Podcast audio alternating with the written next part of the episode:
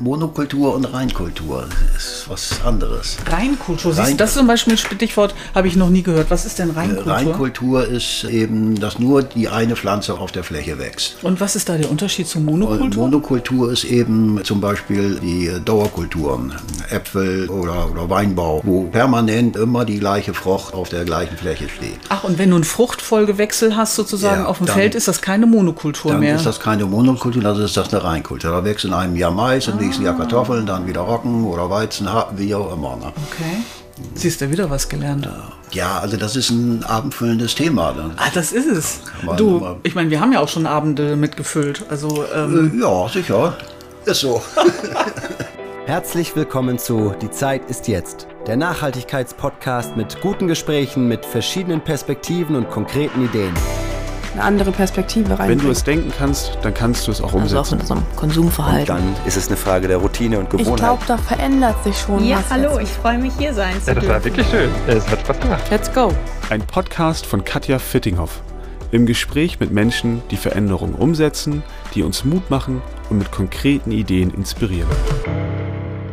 Ich bin ja jetzt voll auf, also jetzt erstmal auf theoretischer Ebene, aber ich stehe ja voll auf Permakultur im Moment. Kann das sein, dass es nicht irgendwie, Moment, war das ein Antrag oder, oder eine Anfrage bei Facebook? Ja, habe ich gemacht, Die, die genau. Weide nebenan, ja, ja, ja, genau. irgendwo habe ich das jetzt äh, Bestens informiert, ja, ja, genau, weil letzte Woche gab es auf Arte einen Film und der hieß so sinngemäß, wie schaffen wir die Agrarwende? Mhm. Und da ist einmal beschrieben worden, wie schlimm es um unsere Landwirtschaft steht und unsere Böden, also Humus Humusverlust, Trockenheit, Erosion, ne? mhm. all die schönen, schlimmen Dinge. Und dann eben auch die Frage gestellt wurde, auf welche Art und Weise können auch Antworten oder auch konkrete ja. Zukunftsperspektiven gegeben werden. Und da ist unter anderem die Permakultur auch genannt worden, mit dem Wahnsinnspotenzial, was da drin steht, mit einer Verzehn- bis 20-fachung an Ertrag pro Hektareinheit zum Beispiel, wo man ja echt nur mit den Ohren schlackert. Ich weiß nicht, wo Wahnsinn. das herkommen soll. Jede Pflanze braucht zum Wachsen Nährstoffe. Und wenn die, irgendwann sind die Nährstoffe im Boden nicht mehr da, also das ist ja anders also bei der Permakultur. Sie, äh, dem wieder zugefügt werden. So, die Frage ja. ist, wie? Wie gibt man denen äh, diese Nährstoffe wieder zurück? Ne? Und also ich bin jetzt ja. alles andere als eine Expertin für Permakultur. Mhm. Ich kann jetzt nur das wiedergeben, was ich in der Kürze der ja. Zeit so mitkriege dass du im Boden neben den Pflanzen, die den Ertrag bieten, also Äpfel zum Beispiel, dass du drumrum nach einem bestimmten System andere Pflanzen mit reingibst, die permanent den Boden auflockern und auch düngen, sodass ja. dass du zum Beispiel nachher überhaupt nicht mehr selber düngen musst. Das sind ja auch diese sogenannten Leguminosen, also Kleehülsenfrüchte. Mhm. Die haben ja, das sind äh, also Leguminosen, äh, die sogenannten Stickstoffsammler. Mhm. Die haben äh, in den Wurzeln die sogenannten Knöllchenbakterien. Okay. Die können den Stickstoff, also die Luft besteht ja zu 78 Prozent aus Stickstoff. Und die können den Stickstoff aus der Luft holen und lagern den in diesen Knöllchenbakterien ein. Das sind so Stecknadelknopfgroße, also die kann man mit bloßem Auge sehen, wenn man genau guckt. Mhm. Und dort wird der Stickstoff eingelagert und wenn diese Pflanzen dann absterben, dann geben sie das dann an den Boden äh, ab und äh, mhm. die anderen Pflanzen, die dort wachsen, können sich da dann dran bedienen. Mhm. Äh, das ist also zum Beispiel das Prinzip der, der Zwischenfrüchte teilweise. Mhm dass dort eben auch äh, solche Pflanzen angebaut werden oder dass in Gräsern, im Gras Kleepflanzen mit eingesät werden, die dann auch einen gewissen Teil an Stickstoff selber aus der Luft holen. Also so hat man dann die Wechselwirkung dann ne, Genau. Ne, das Problem ist immer nur auch da das äh, Prinzip von Paracelsus, dass die Dosis das Gift macht und hier ist es dann auch die Dosis. Hm. Die werden also das nie schaffen, solche Mengen zu produzieren, um die Erträge, die wir heute gewohnt sind, zu erzeugen. Hm. Das ist das Problem. Ich fände das total cool, wenn du dir den Beitrag mal anschauen würdest, weil da würde mich mal deine Expertenmeinung mhm. mal interessieren, inwieweit du da mitgehen kannst, weil die eben mehrere Höfe dann auch vorstellen.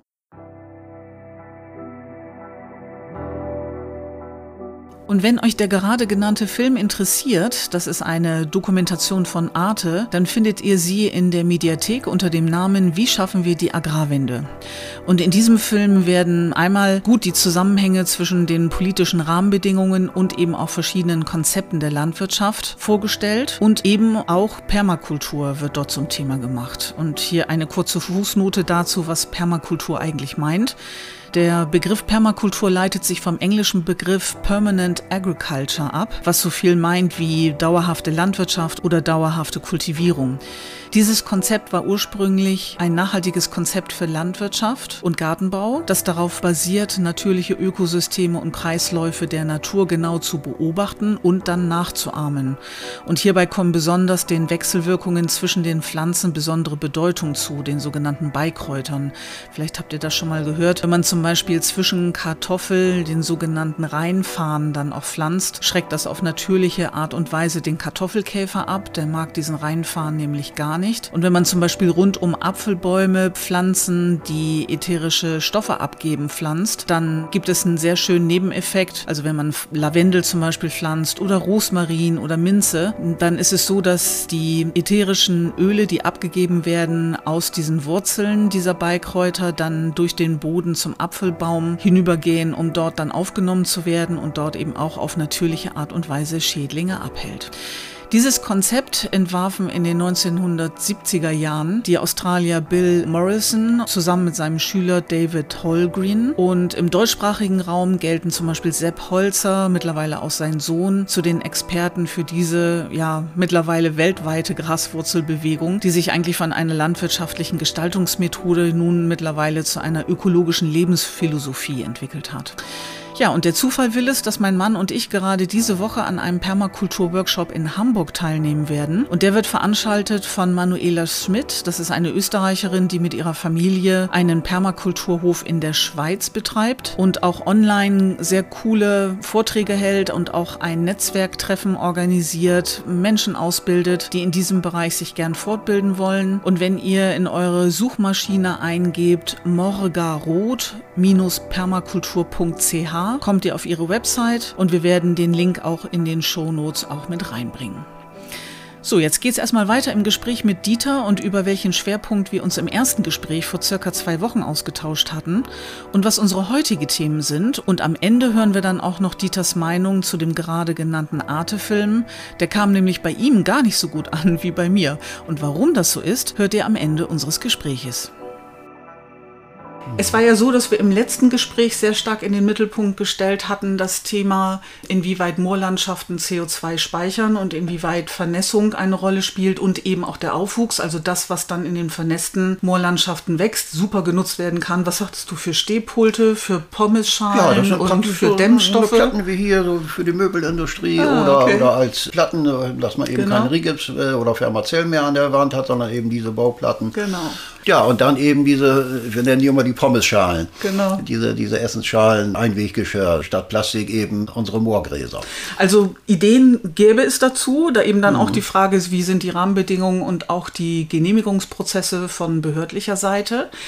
Heute würde ich total gerne mit dir über solche Stichworte sprechen wie Düngung. Als wir hierher gezogen sind, da hieß es von den Nachbarn, Katja, du musst immer aufpassen, wenn du die Wäsche raushängst, weil wenn dann die großen landwirtschaftlichen Wagen kommen und hier Gülle fahren, dann kannst du deine Wäsche auch gleich wieder reinholen. Das war das berühmte Platterfass, was ich vorhin Ach so, erwähnte. Ja, ah, ja. okay, das Platterfass, ja genau. Also Heute ja. Breitverteiler. Ja, genau. Und heute ist das dezenter, ne, mit diesen, Ja, die mit dann diesen am Boden, Boden. die Schläuche, die direkt auf dem Boden lang schla äh, Genau. schleifen. Ja. Riecht auch bei Weitem nicht so, allerdings kommt eben das Gleiche auch in den Boden. Das ist so. Wir haben uns am Anfang gefreut, weil wir hier einen Brunnen haben, also Grundwasser dann auch nutzen können und haben dann gelernt, als wir es haben analysieren lassen, dass der Ammoniakgehalt so hoch ist, dass wir noch nicht mal unsere Tomaten damit wässern äh, können und haben durchaus eben auch mitbekommen, was so vielleicht in der Rubrik Schattenseite der Landwirtschaft auch so mitgenannt werden könnte. Was würdest du denn aus deiner langjährigen Perspektive, du hast lange als Landwirt gearbeitet, bist jetzt pensioniert, bist aber ganz stark, was Öffentlichkeitsarbeit anbelangt, sehr rege unterwegs. Was würdest du denn sagen, was sind zurzeit eigentlich die Hauptpunkte, an denen die Art und Weise, wie wir heute Landwirtschaft betreiben, wirklich im Argen? Oh, das ist einmal die, die Preispolitik natürlich. Eine andere Möglichkeit oder ein anderes Problem ist eben auch, ich sage das jetzt mal auf platt, da habe ich all Junge so mockt. Also die, äh, Man muss sich auch als Landwirt öffnen. Bei den äh, jungen Landwirten, die heute in der Regel alle entweder ein Studium oder auch mit, äh, mindestens Fachschulausbildung haben, ist das etwas schon besser geworden. Das Wissen muss also da sein mhm. und ja, und dann muss natürlich die Bevölkerung das mitgehen. Denn ich sag mal, der arme Politiker, der gewählt werden will, der richtet sich so ein bisschen nach der Meinung dessen, was äh, Otto Normalverbraucher möchte und will. Und wenn Otto Normalverbraucher Vorstellungen hat, die eben aufgrund von Unwissenheit oder warum auch immer nicht mit dem konform geht, was praktische Landwirtschaft ist, dann wird es auch in der Politik Schwierigkeiten geben, diese Sachen umzusetzen. Und man muss wissen, die Natur kann man nicht ein- oder ausschalten wie, wie die Deckenlampe. Hm. Es dauert Zeit und eine Maßnahme dauert länger und die andere Maßnahme geht etwas schneller. Äh, Düngemaßnahmen könnte man von einem Jahr zum anderen anpassen. Dann die Fruchtfolge, also die, die Abfolge, welche Pflanzen ich in welchem Jahr anbaue. Jede Pflanze hat unterschiedliche Düngeransprüche. Das dauert dann schon ein bisschen länger wieder und wenn es dann darum geht, neue Sorten zu kreieren, das dauert manchmal Jahrzehnte. Hm. So, und das ist eben äh, ein Problem, was auch in der Öffentlichkeit teilweise nicht gesehen wird. Wenn ich heute was in der Zeitung lese, dann muss das morgen passieren. Hm. Das geht in der Natur nicht. Und wenn du so von notwendigen Maßnahmen sprichst, also inwieweit ist denn weiß ich nicht, in der Welt der Landwirte angekommen oder inwieweit ist das Bewusstsein da, dass es nicht unbedingt eine gute Idee ist, immer mehr Chemikalien in den Boden reinzubringen. Ich habe von dir gehört, als wir neulich mal schön beim Abendessen zusammensaßen, dass es gar nicht mal unbedingt die Gülle nur ist, die man berücksichtigen müsste, sondern sehr stark eben den Stickstoff, der auch turnusmäßig mit eingearbeitet wird. Mhm. Äh, weiß nicht, man kann ja so, wenn man selber mit Landwirtschaft gar nichts zu tun hat, dann kann man ja sehr leicht auf diese Position gehen und sagen, ey, ich überspitze jetzt mal, ne? die blöden Landwirte wissen die gar nicht, was die uns, der, unserer Erde antun, da andauernd das Zeug reinzugeben und sich zu wundern, dass jedes Jahr mehr gebraucht wird. Jetzt auch gerade mit den steigenden äh, Preisen für Düngemittel. Wie sieht da so die Großwetterlage und das Bewusstsein aus in der Landwirtschaft? Also äh, der alte Begriff Kunstdünger oder, oder mineralischer Dünger, wie wir sagen. Der Einsatz ist ja schon immer rückläufig, weil er eben auch ein enormer Kostenfaktor ist und man versucht ihn so, so viel wie nötig, so wenig wie möglich. Und jetzt dadurch, dass er jetzt durch die Energiekrise exorbitant teurer geworden ist, hat sich dies nochmal wieder verschärft. Mhm. Das hat allerdings auch seine Grenzen. Nehmen wir zum Beispiel den Weizen. Weizen braucht, um Backfähigkeit zu erreichen, einen gewissen Eiweißanteil, also mindestens 12 Prozent, besser 14 Prozent. Wenn wir zu wenig düngen, äh, dann wird er diese Eiweißwerte nicht erreichen. Und dann haben wir plötzlich keinen Backweizen mehr, dann ist das nur noch Futterweizen. Das ist so zum Beispiel mhm. ein Beispiel. Äh, ja, ein anderes Beispiel ist, es wird uns manchmal ja vorgeworfen, wir würden unsere Böden durch Überdüngung auslaugen. Mhm. Ein Widerspruch in sich. Mhm. Wenn ich überdünge, wird der Boden nicht ausgelaugt. Im mhm. Gegenteil, dann wird er ja über, überfrachtet mit Nährstoffen. Mhm. Also wir müssen da immer die Balance halten und das wird ja auch gemacht. Seit Jahrzehnten ist das gang und gäbe, dass Bodenproben gezogen werden, wie viele Nährstoffe sind im Boden und danach wird die Folgedüngung dann ausgerichtet. Das ist seit Jahrzehnten gängige Praxis und das ist eben dann ein Problem, was der, was der Laie nicht unbedingt sieht. Der sieht nur das große Güllefass und, und der Geruch ist nicht unbedingt angenehm für den Menschen. Für die Schmeißfliege, die da drauf sitzt, die freut sich. Äh, auch das muss man, also wir versuchen das immer alles auf äh, menschliche Verhältnisse runterzubrechen.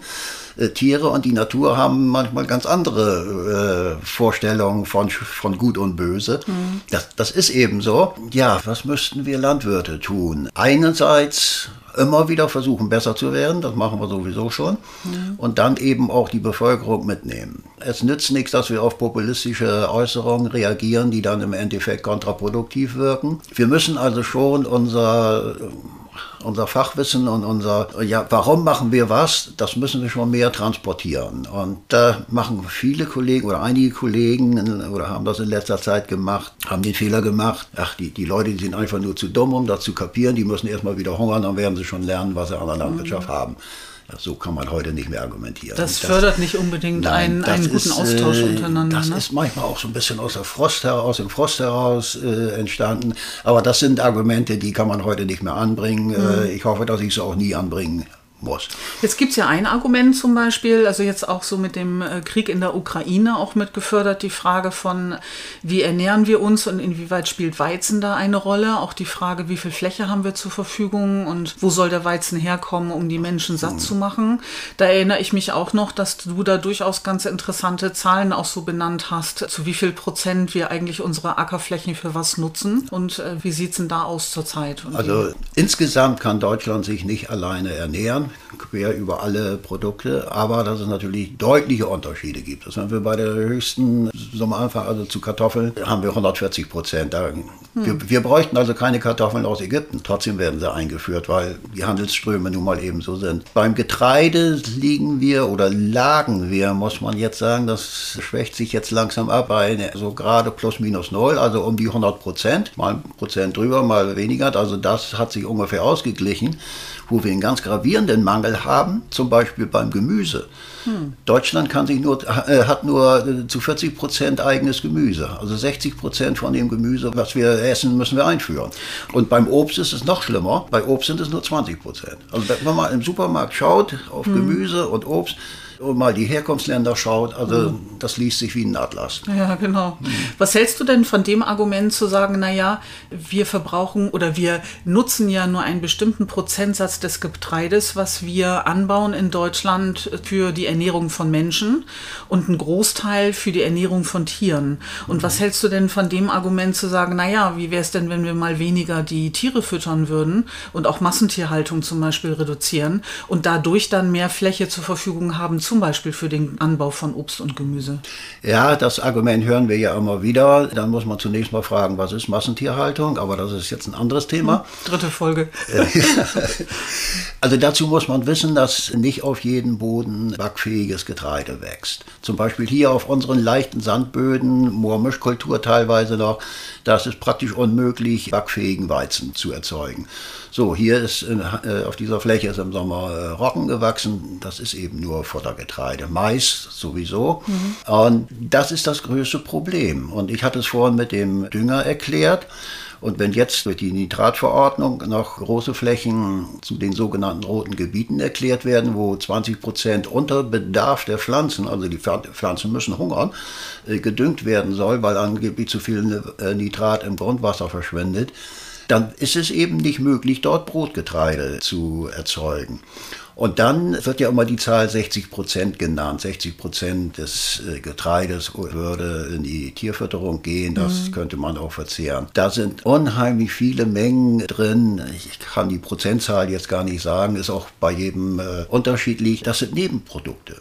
Was heißt das? Äh, Das heißt, wenn äh, selbst den backfähigen Weizen, wenn der gemahlen wird, dann haben wir die Weizenkleie als Nebenprodukt. Die Kleie äh, möchte ich nicht unbedingt essen, aber die die ist ein hervorragendes Futter. Dann äh, beste Beispiel Sojaschrot ist ja in aller Munde.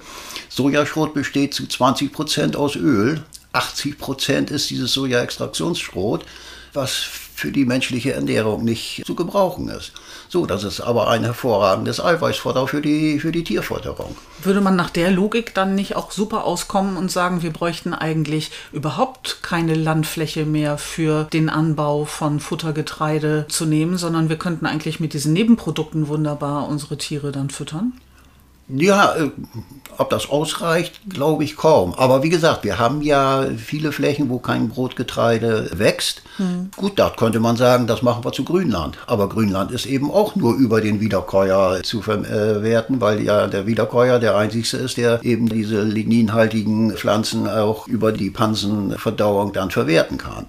Und das ist eben auch so ein Problem. Also weltweit sind etwa zwei Drittel der unserer Flächen Steppe und, und Grasland, das nur über Tiere verwertet, also über, über Wiederkäuer verwertet werden kann. Wir, wir Menschen können kein Gras fressen. Irgendwo kommt dieser Spruch äh, ins Gras beißen, kommt irgendwo her. Ah, okay, dann hat Nicht, es wenn, da seinen wenn man ins Ursprung. Gras beißt, dann würden wir, wir sterben, wenn wir ins Gras beißen. Ne? Lass uns mal in die Zeitmaschine steigen, Dieter. Nehmen wir mal an, wir gehen da rein und wir drehen die Uhr auf zehn Jahre von jetzt. Also das wäre 32 dann, 2032. Was glaubst du, wie wird sich dann die Landwirtschaft grundlegend geändert haben im Vergleich zu heute? Also auf jeden Fall wird sie weiter auseinanderdriften. Die größeren Betriebe werden größer werden, aber gleichzeitig werden sich so zumindest meine Vermutung, Nischenbetriebe ansiedeln. Wie erfolgreich die dann sein werden, schwer zu sagen, aber es wird kommen. Jemand hat mal gesagt, wenn vier Elefanten auf einer Weide stehen, dann kann man mal sehen, wie viel Platz zwischen den Füßen ist. So, dann hat man einmal also diese größeren Betriebe, das sehen wir jetzt ja auch, die Betriebe werden immer größer. Äh, Entschuldige, da muss ich nach, da, die Analogie verstehe ich jetzt nicht. Ich stelle mir also die vier Elefanten vor auf einer Wiese und dann sehe ich, wie viel Abstand dazwischen ist. Was ist da die Aussage von dem Bild? muss ich mal so Die, nachfragen. ja, ja, also die, die Aussage ist, die, die großen Elefanten, das sind die größten Betriebe, die immer größer werden. Ach, okay, So, okay. und dazwischen sind überall kleine Betriebe, die hier eine Nische und da eine Ach, Nische. das sind die Nischen zwischen den, Ja. äh, zwischen den Beinen der dicken Elefanten Sei es über ein spezielles Angebot, sei es über Direktvermarktung, sei es Mhm. über spezielle Früchte oder, oder über biologischer Anbau, Permakultur, so solche ja, Sachen. oder dass man Nebenprodukte mit anbietet, ja, Ferien auf dem Bauernhof, wie auch immer. Ne? Mhm, also diese werden, werden sich dann auch etablieren, aber die anderen, die, äh, die Hauptbetriebe, die werden äh, wachsen. Okay. Vor allen Dingen auch, auch aus sozialen Gründen. Wenn ich an meine aktive Zeit zurückdenke, wir waren nur die Familie in Anführungsstriche.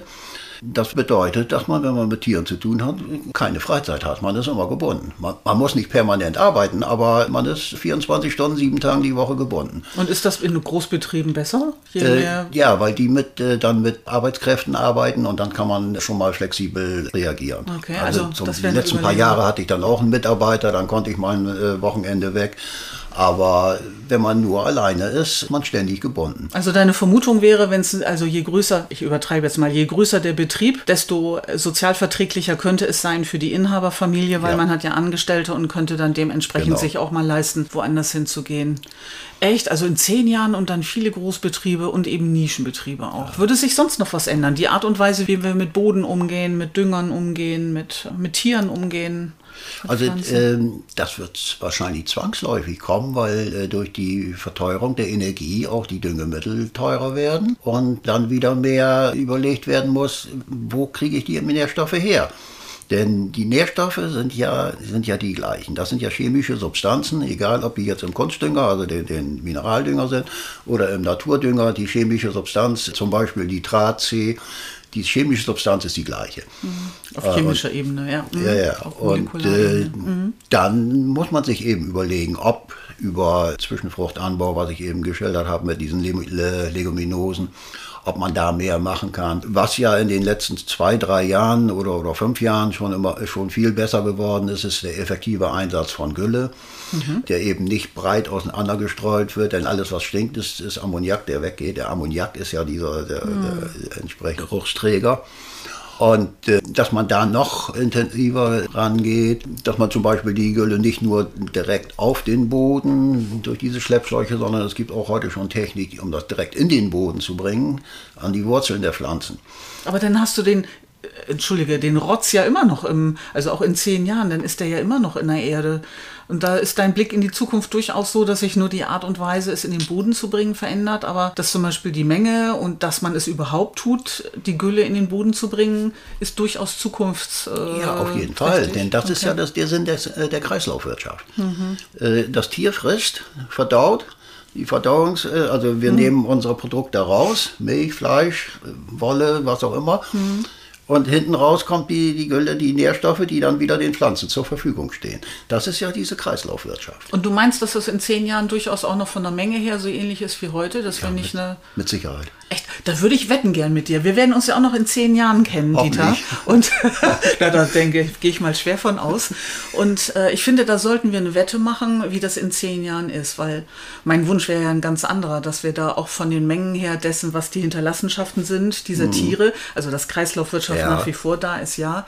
Übrigens ja auch in der Permakultur, wo dann Enten oder Hühner dann mit ihrem Dung durchaus Ja. auch einen wichtigen Beitrag leisten. Das ist ja im Dann, Prinzip das Gleiche. Ob das nun Enten, Kühe oder, oder Schafe oder was auch ja, immer nur sind, ein ne? kleiner Unterschied, was so die Menge Äh, anbelangt. die so, Menge, ne? klar, die, die Menge ist, ist Ne? Und äh, da würde ich gern mit dir eine Wette abschließen, wie das wohl in zehn Jahren aussieht. Und wie das in zehn Jahren wohl sein wird, ob Dieter dann anders über konventionelle Landwirtschaft und Bioanbaumethoden und Permakultur denkt? Hm.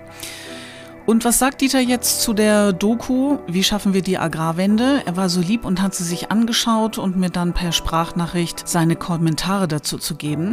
Was kritisiert er und wodurch unterscheidet sich durchaus seine Perspektive von der meinen, die gerade so schockverliebt in die Permakultur ist?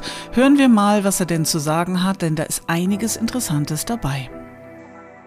Zunächst einmal handelt es sich hier um einen Bericht aus dem Jahr 2018. In den letzten vier Jahren ist doch einiges passiert in der Richtung. Außerdem wird dort sehr viel im Konjunktiv argumentiert, was ja auch nicht unbedingt zur Aufklärung beiträgt. Im Einzelnen wird dort gesagt, Bio wäre die Lösung fast aller Probleme. Also man muss wissen, Bio-Landwirtschaft bringt definitiv weniger Ertrag, bräuchte also für die gleiche Ernte mehr mehr Fläche oder eben es müssten äh, weniger Lebensmittel weggeworfen werden. Aber da müsste dann der Verbraucher mitspielen, denn äh, etwa die Hälfte der äh, weggeworfenen Lebensmittel wird im privaten Haushalt weggeworfen, also nachdem sie gekauft worden sind. Zum Thema Spritzmittel negativ als Pestizide bezeichnet, das sind Pflanzenschutzmittel. Das heißt, es sind die Medikamente, die der Bauer für seinen Anbau benötigt und von daher sind die per se nicht schädlich. Und es wurde dort auch immer nur von synthetischen Spritzmitteln gesprochen. Davon gibt es aber Hunderte, wenn nicht gar Tausende. Das ist in etwa so, als wenn ich als Kranker zum Arzt gehe und er sagt mir, ja, dann musst du Tabletten einnehmen. Also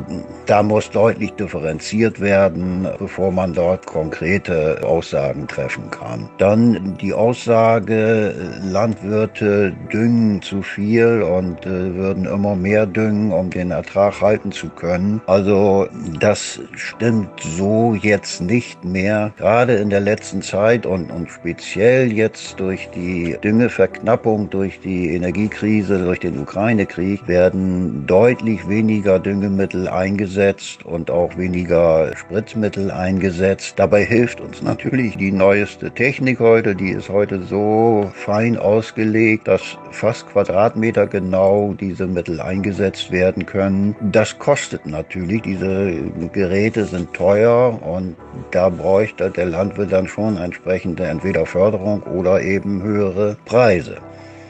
Zur Permakultur ja, das ist eine Möglichkeit, aber es bedeutet, dass der Verbraucher mitspielen muss und er muss mit dem zufrieden sein, was dort wächst. Denn die Permakultur richtet sich nicht nach den Bedürfnissen des Verbrauchers, sondern nach den Bodengegebenheiten und nach den verschiedenen Pflanzen, die dort miteinander harmonieren müssen oder eben nicht. Also wenn der Verbraucher mitspielen würde, und jetzt bin ich wieder im Konjunktiv, würde das funktionieren, aber der Verbraucher Verbraucher tut es leider nicht. Zumindest zum gegenwärtigen Zeitpunkt noch nicht.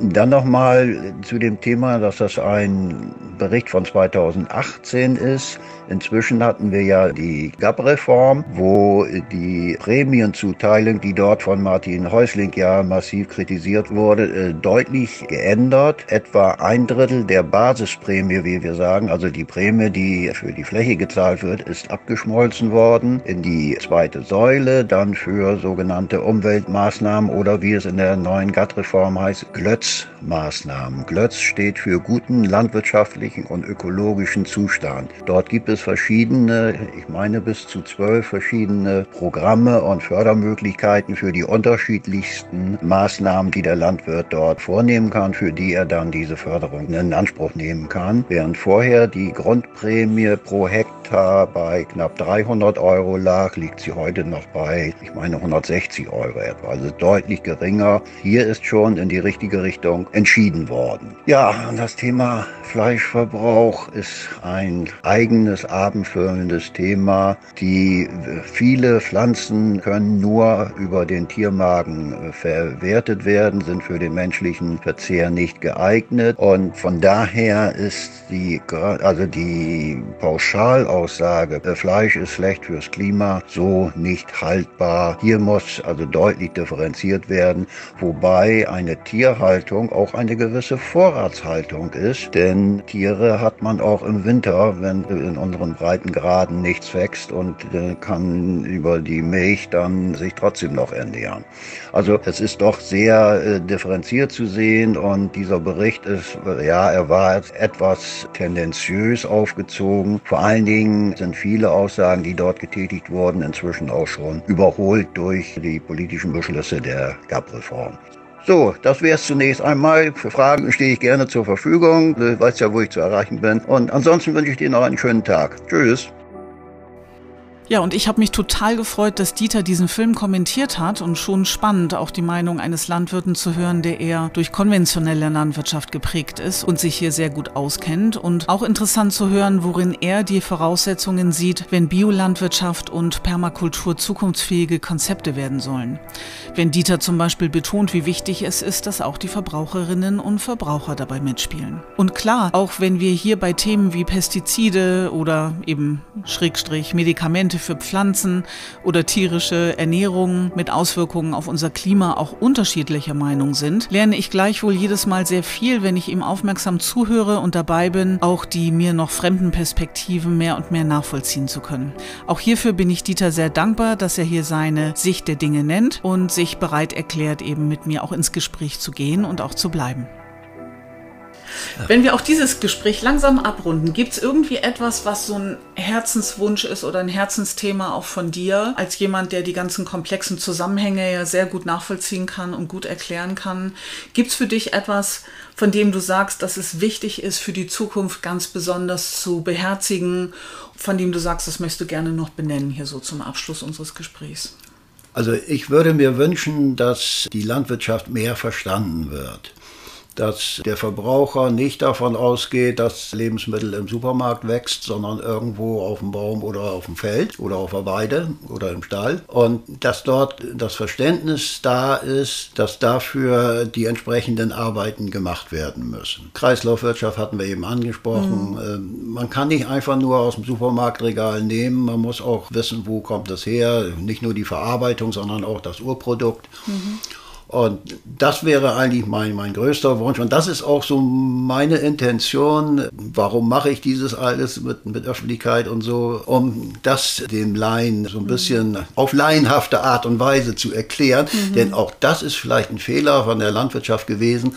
Wir haben uns in der Blase befunden. Mhm. Und wenn wir mit Fachausdrücken kommen, dann sind wir nicht verstanden worden. Also wir müssen das mit einfachen Worten so erklären, dass es auch der Laie versteht. Also mhm ich verstehe auch nicht, wie ein Blinddarm operiert wird oder Kniegelenk ausgewechselt wird. Deswegen kann ich aber nicht sagen, der Arzt ist dumm äh, und, und äh, ich will ihm jetzt mal erklären, wie er das zu machen hat. Mhm. Das funktioniert nicht. Andersrum müssen wir uns das aber auch zu Herzen nehmen. Der Verbraucher weiß es eben nicht, weil eben auch die Urbanisierung ja immer weitergegangen ist. Die Leute haben keinen Bezug mehr zur Landwirtschaft. Und äh, deswegen ist eben das Wissen einfach nicht mehr da, weil die andere Sachen, also andere äh, Themen im Kopf haben. Ne? Mhm. Und das ist sehr schön, wenn du äh, sagst, das ist ein Anliegen für dich, ein Herzensanliegen da, um Verständnis zu werben und das eben zu verbinden mit diesem Benennen der Zusammenhänge. Genau. So, ne? Und auch dafür mag ich mich ganz herzlich bedanken für dieses Gespräch. Und wir werden gleich uns noch unterhalten, was der Wetteinsatz ist, weil wir haben eine Verabredung für machen. in zehn Jahren. Können wir machen. okay. Ja. Ja, cool. Mhm. Siehst du wohl. Das war der Nachhaltigkeitspodcast Die Zeit ist jetzt. Ein Gespräch über aktuelle Veränderungsthemen und konkrete Ideen für unsere Zukunft. Eine Produktion von KV&P Unternehmensberatung.